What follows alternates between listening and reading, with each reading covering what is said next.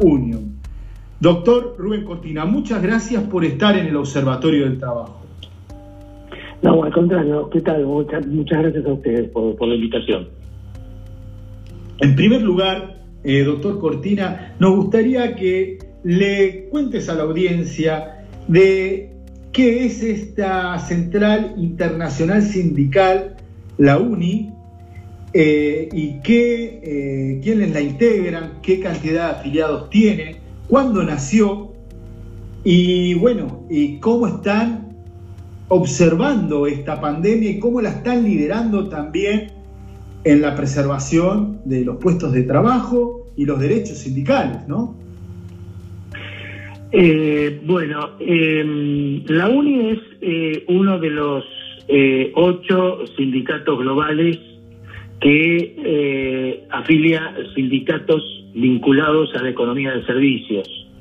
Cuando hablo de economía de servicios me refiero fundamentalmente al sector comercio, el sector bancario, el sector postal, el sector este, de vigilancia, seguridad, mantenimiento, los sectores vinculados a los medios, los sectores gráficos, eh, de, las telecomunicaciones, es decir, todo aquel, aquel sindicato que tiene en su seno trabajadores vinculados a estas actividades y las actividades de la economía de servicios están afiliados a UNI.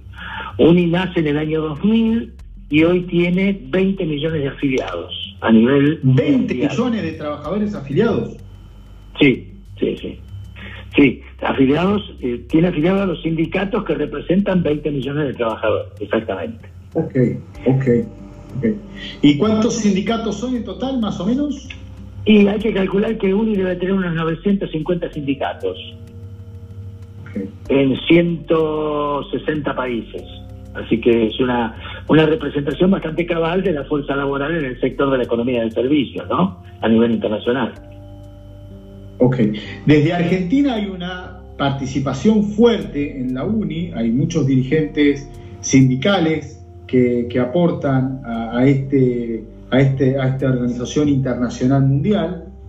Eh, contanos eh, cómo fuiste llegando a la presidencia mundial, porque en este momento vos has tenido una participación muy fuerte desde tu organización sindical, que son los empleados de comercio, la FAESIC precisamente, y has hecho todo un trabajo intersindical que también le permitió a la Argentina ir tomando estos posicionamientos y liderando, ¿no es así? Sí, eh, lo que ha habido en los últimos 20 años, te diría 20, y algo de años, es un compromiso mucho más fuerte del movimiento sindical argentino y, de América Latina en general eh, con el sindicalismo internacional. Esto no quiere decir que anteriormente no hubiera una relación, los sindicatos no tuvieron sus actividades internacionales, pero estos últimos 30 años el compromiso ha sido mucho más patente, mucho más fuerte. Eh, muchos dirigentes sindicales de Argentina están hoy integrando las primeras líneas eh, de los sindicatos mundiales, los sindicatos globales en los distintos sectores. En el caso de la UNI, somos en Argentina somos 18 organizaciones sindicales este, importantes organizaciones sindicales que representamos alrededor de un millón de miembros. Eh, de ese 20 millones nosotros representamos un millón. Eh, no, yo creo que ha sido el reconocimiento del sindicalismo internacional al sindicalismo argentino, más allá de, la nominación de mi persona eh, por pertenecer a, a, una organización sindical muy grande como la FADECIS, y porque realmente hemos tomado el tema con, con mucha seriedad y con mucho con, con mucho estudio, con mucha eh, con mucha dedicación y eh, hemos logrado obviamente ganar la confianza de prácticamente todo el mundo que nos eligió en la presidencia mundial en, en mediados del 18 en el Congreso de Liverpool de la organización. Es la primera vez que esta organización tiene un presidente de América Latina. Eh, y de Argentina. Así que, digamos, la verdad que estamos muy contentos y desarrollando una importante actividad este, de, compromiso en el campo internacional del movimiento sindical, ¿no? La UNI, eh, globalunion.org, le vuelvo a reiterar la página a los, a los oyentes, venía haciendo un trabajo muy, eh, muy cerquita de lo que tiene que ver con el futuro del trabajo. Pero apareció esta pandemia y se nos cayó la digitalización encima, porque cayó sobre la salud de los trabajadores, pero también cayó para que, las, para que el trabajo, para que las empresas sigan funcionando.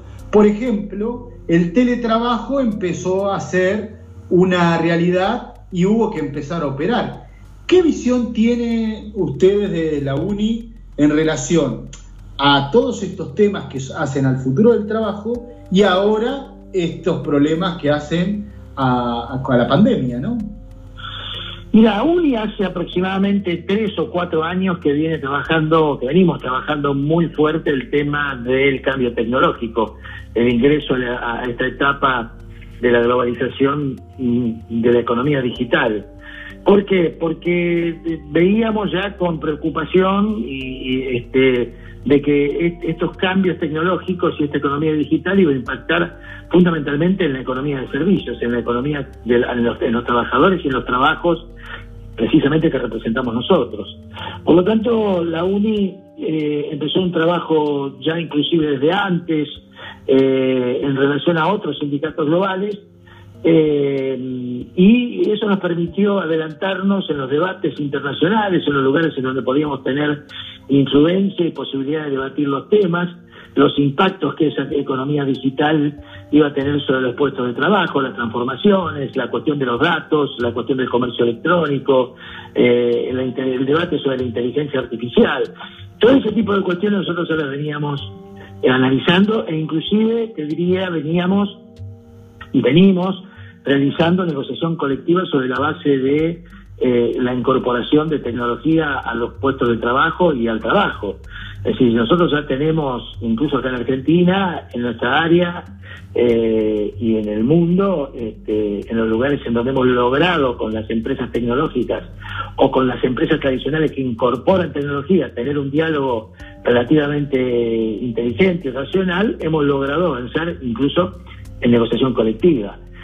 Lo que acontece con el, con el, con el, la pandemia, eh, efectivamente eh, acelera todo esto de alguna manera eh, y nos pone en, un, en una situación de este, desafío muy importante porque, digamos, hay algunos aspectos, como vos mencionabas, la cuestión del teletrabajo, que lo mencionaste, te lo hablaste con, Ramoncito Armácora, eh, el tema del teletrabajo es un tema que nosotros ya lo teníamos, lo veíamos que estaba creciendo, pero ahora va a crecer este, mucho más y hay que regularlo eso. en realidad hay que tratar de lograr conquistar derechos este, en, materia, por ejemplo, de teletrabajo. Pero esto es un ejemplo nada más.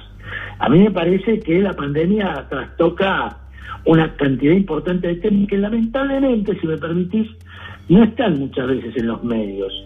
Eh, a nosotros desde el Instituto del Mundo del Trabajo nos preocupa mucho eh, que no ocurra una segunda pandemia.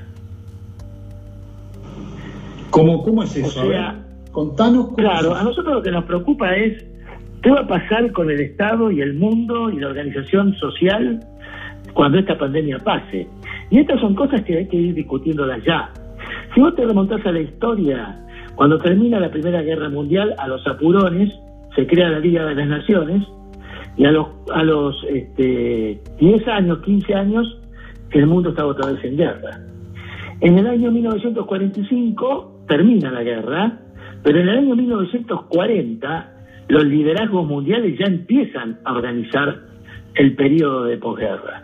Ya se empieza a hablar de un sistema internacional, se empieza a hablar de eh, la ayuda a la Europa destruida, se empieza a hablar de tener instituciones que regulen el flujo de las monedas, eh, de instituciones que posibiliten eh, sentarse a una mesa y no entrar en guerra este, por cualquier cosa. Europa crea el, Tratado del Carbón y del Acero, pero todo esto sucede, aunque uno parece que sucede después de la Segunda Guerra, esto se empieza a ver ya desde el año 1940-41. La pandemia que estamos viviendo tiene prácticamente, o va a tener, efectos similares desde el punto de vista político y social que los que tuvieron las guerras. Entonces es momento de ponerse a planificar la pospandemia, es decir, hacia dónde va a ir el mundo. Y hay algunas señales, me parece a mí, muy importantes, que es, por ejemplo, la cuestión del rol del Estado, ¿no es cierto? Este Estado que es el único que hoy está vigente, el único que está haciendo algo en el mundo, hoy, con esta pandemia que nos azota, es el Estado. Esta es la realidad. Nunca la humanidad. del mundo del trabajo, ustedes, eh, que vos dirigís, eh, con Pepe Robles y con un equipo muy bueno que tienen ahí, el Instituto del Mundo del Trabajo, Julio Godio, ustedes realizaron unos papeles que, si vos nos permitís, se los vamos a compartir a nuestros seguidores para que conozcan.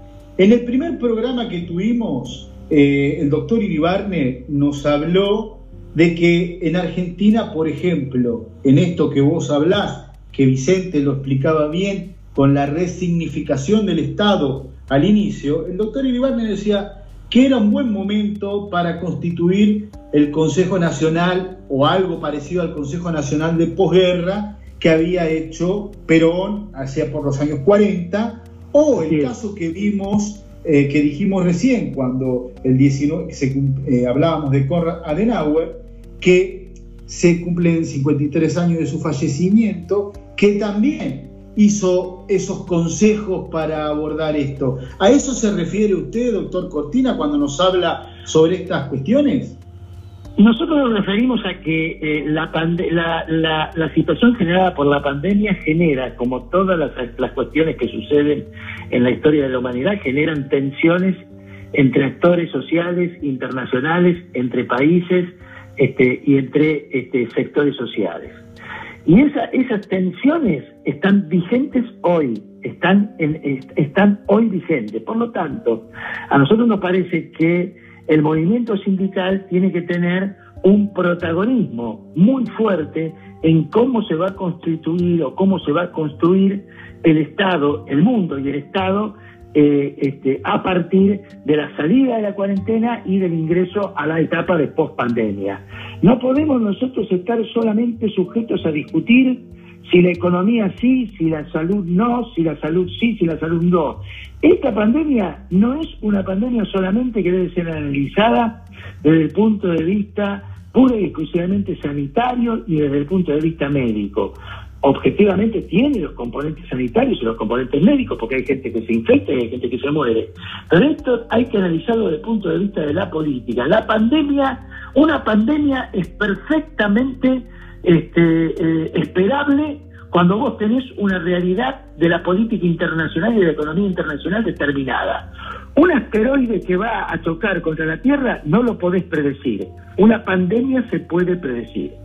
Entonces, lo que, yo, lo que nosotros estamos diciendo es, hay que tomar el toro por las astas y hay que ponerse a participar urgentemente en los, ámbitos nacionales y en los ámbitos internacionales para dar un debate serio y racional sobre qué mundo vamos a tener en la post-pandemia. Más allá de lo que ya sabemos, el aumento del desempleo, el cierre y el quiebre de empresas, etcétera, etcétera. Pero me parece, o nos parece, que es serio empezar a hablar políticamente sobre esto, porque si no me parece que estamos cerrando el hilo de hacia dónde esto tiene que ir y hacia dónde tiene que desembocar.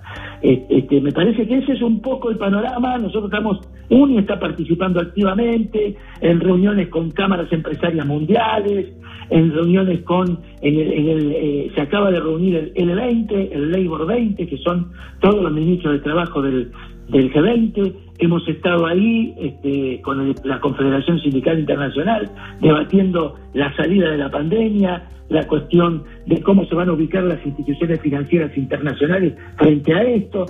Eh, eh, y me, parece que el tema debe ser sanamente politizado este, y no encerrado en una habitación donde están solamente aquellas personas importantes, sin lugar a duda, que son las que transmiten los cuidados, los consejos para que no, no nos contagiemos, para que mantengamos la cuarentena, y está muy bien. Y la otra cuestión, estimado amigo, es que es muy difícil hacer todo esto si no hay coordinación internacional. Y la realidad es que el escenario en este momento es de una anarquía y desorganización mundial en el, en el combate a la pandemia brutal. No está funcionando, salvo la Organización Mundial de la Salud, no está funcionando, y, ahora la reunión del G20, que fue muy pobre por otra parte, eh, no está funcionando ninguna institución internacional ni regional en aras de tener una actitud coordinada frente a semejante desastre y catástrofe que estamos viviendo. Doctor Cortina, ¿y los sindicatos en relación, por ejemplo, a UNI, eh, están eh, realizando este trabajo de unicidad porque ustedes tienen la costumbre, ¿no? De unificarse, organizarse, actuar en forma coordinada, solidaria y en red. ¿Están eh, trabajando ya en una agenda que tenga que ver con estos temas? Nos hablabas de un ejemplo de esta reunión de los ministros de Trabajo. ¿Qué, nos puede, qué le puedes alentar a la audiencia en relación a esto, a esto que nos contabas? Y son reuniones este, importantes, yo no, digo que no lo sean, pero donde cada uno trae a la mesa lo que hace en su propio país. Este, está el gobierno que puede tomar las buenas prácticas de algún país y está el gobierno que por ahí no toma ninguna buena práctica y hace lo que quiere el presidente o el gobierno. Eh, nosotros en UNI tenemos un, yo te diría un tipo de que me parece importante. En primer lugar, preservar la salud y la seguridad laboral de nuestros afiliados, para lo cual nosotros hemos establecido algunos protocolos de seguridad que los hemos enviado a todos los sindicatos, hemos establecido en cada sector, hemos establecido eh, acuerdos con empresas multinacionales con las cuales ya teníamos acuerdos marcos globales previos en relación a la necesidad de cuidar a los trabajadores, preservar el empleo y el salario, hasta donde es posible, lógicamente. Eh, en segundo lugar, tratar de que cualquier acuerdo que hubiere con las empresas este, producto de esta situación excepcional, luego que pase la pandemia, no sean excepcionales, sino que continúen en el tiempo. Y en tercer lugar, el debate político hacia adentro y hacia afuera respecto a lo que yo te decía anteriormente. La necesidad de tomar partido fuertemente por una reorganización de la globalización, este, de una globalización que termine con las asimetrías globales, que termine con los problemas del cambio climático, que termine con esta locura de estas enormes urbes este, eh, eh, gigantescas que, modifique el trato del ser humano con, con la naturaleza y fundamentalmente con los animales, que tiene mucho que ver esta pandemia. Es decir, acá hay que ponerse al hombro el tema del cambio político profundo a nivel internacional. Y te digo algo, no es difícil, porque hoy estamos tratando cotidianamente temas que hace cuatro meses atrás eran temas tabúes no se podían discutir en ningún lado porque te, trataban de que eras utópico, eras loco, este, eh, vivías en otro mundo, etcétera, etcétera, etcétera. Hoy el Fondo Monetario Internacional te está diciendo emitan y olvídense del problema del déficit. Todos sabemos que es el Fondo Monetario, pero si vos sos director o directora del Fondo Monetario y tenés que decir semejante cosa como la que está diciendo hoy el fondo, bueno, a ver, entendamos, no el Financial Times, el diario de la elite financiera que se publica en Inglaterra, sacó un editorial hace una semana atrás que es imperdible y si yo le saco el nombre de Financial Times y le pongo el nombre de cualquier diario de la izquierda moderna, es exactamente igual. Entonces, me parece que las organizaciones sindicales, las organizaciones políticas, este, tienen que tener lógicamente una parte importante de su cerebro y de sus ojos en las consecuencias de la coyuntura del virus en el día a día, lógicamente, pero hay que empezar a tener, las instituciones tienen que empezar a tener, instituciones políticas, sindicales, empresariales, tienen que empezar a tener una mirada política de cómo reorganizamos esta globalización que en sus diferentes etapas nos ha arrojado a crisis tras crisis tras crisis y ahora a una crisis sanitaria de envergadura fenomenal. Entonces, doctor Cortina, podemos decir que este jaque mate que nos puso eh, la pandemia, el, sindicalismo a nivel internacional a través de, tu liderazgo y seguramente de, muchos líderes sindicales de, de las empresas, de las fábricas, están con esta conciencia de empezar a marcar una agenda y liderar esta preservación de los trabajadores, de la salud de los trabajadores y fundamentalmente el funcionamiento de la economía, por lo que tú nos dices, porque entendiendo de que la empresa tiene que estar en una mesa de negociación, que los estados deben estar en una mesa de negociación. ¿Es así, doctor? Mira, yo creo que sí, yo creo que el movimiento sindical, eh, si uno lee las últimas declaraciones y documentos de la Confederación Sindical Internacional y algunas reuniones que han venido teniendo los líderes de la Confederación Sindical Internacional, me parece que estamos en, órbita este, como para eh, llegar a tener una participación importante en ese mundo que hay que, construir. El tema no es solamente nosotros, el tema es si los partidos políticos, las instituciones empresariales, eh, los liderazgos, la intelectualidad, la universidad están contestes con esto que vemos nosotros. Me parece que la cuestión pasa por ahí. Y, no hay que quedarse quieto, eh, hay que insistir, hay que, hay que dialogar, hay que, eh, digamos, este, promover la necesidad de que esto tenga coordinaciones que vayan más allá de las coordinaciones nacionales, que podamos tener nosotros una, una, una, una visión de un mundo distinto que no aparezca tan lejos. Mirá, han aparecido delfines en los canales de Venecia. Este, Cualquier hijo de buen vecino te dice que se nota que el aire y el cielo está mucho más diáfano. Entonces discutamos el cambio climático porque tenemos consecuencias del cambio climático que ahora muchas de esas consecuencias no se ven porque la economía está parada. Está parada la economía que emite carbono. Entonces tenemos que ponernos a pensar en si avanzamos hacia una economía que genere puestos verdes, puestos de trabajo verdes. Hay que, hay que iniciar una, una pelea fuerte. Nosotros desde el movimiento sindical estamos dispuestos a hacerlos, hacerlo. Hay que iniciar por la economía del cuidado.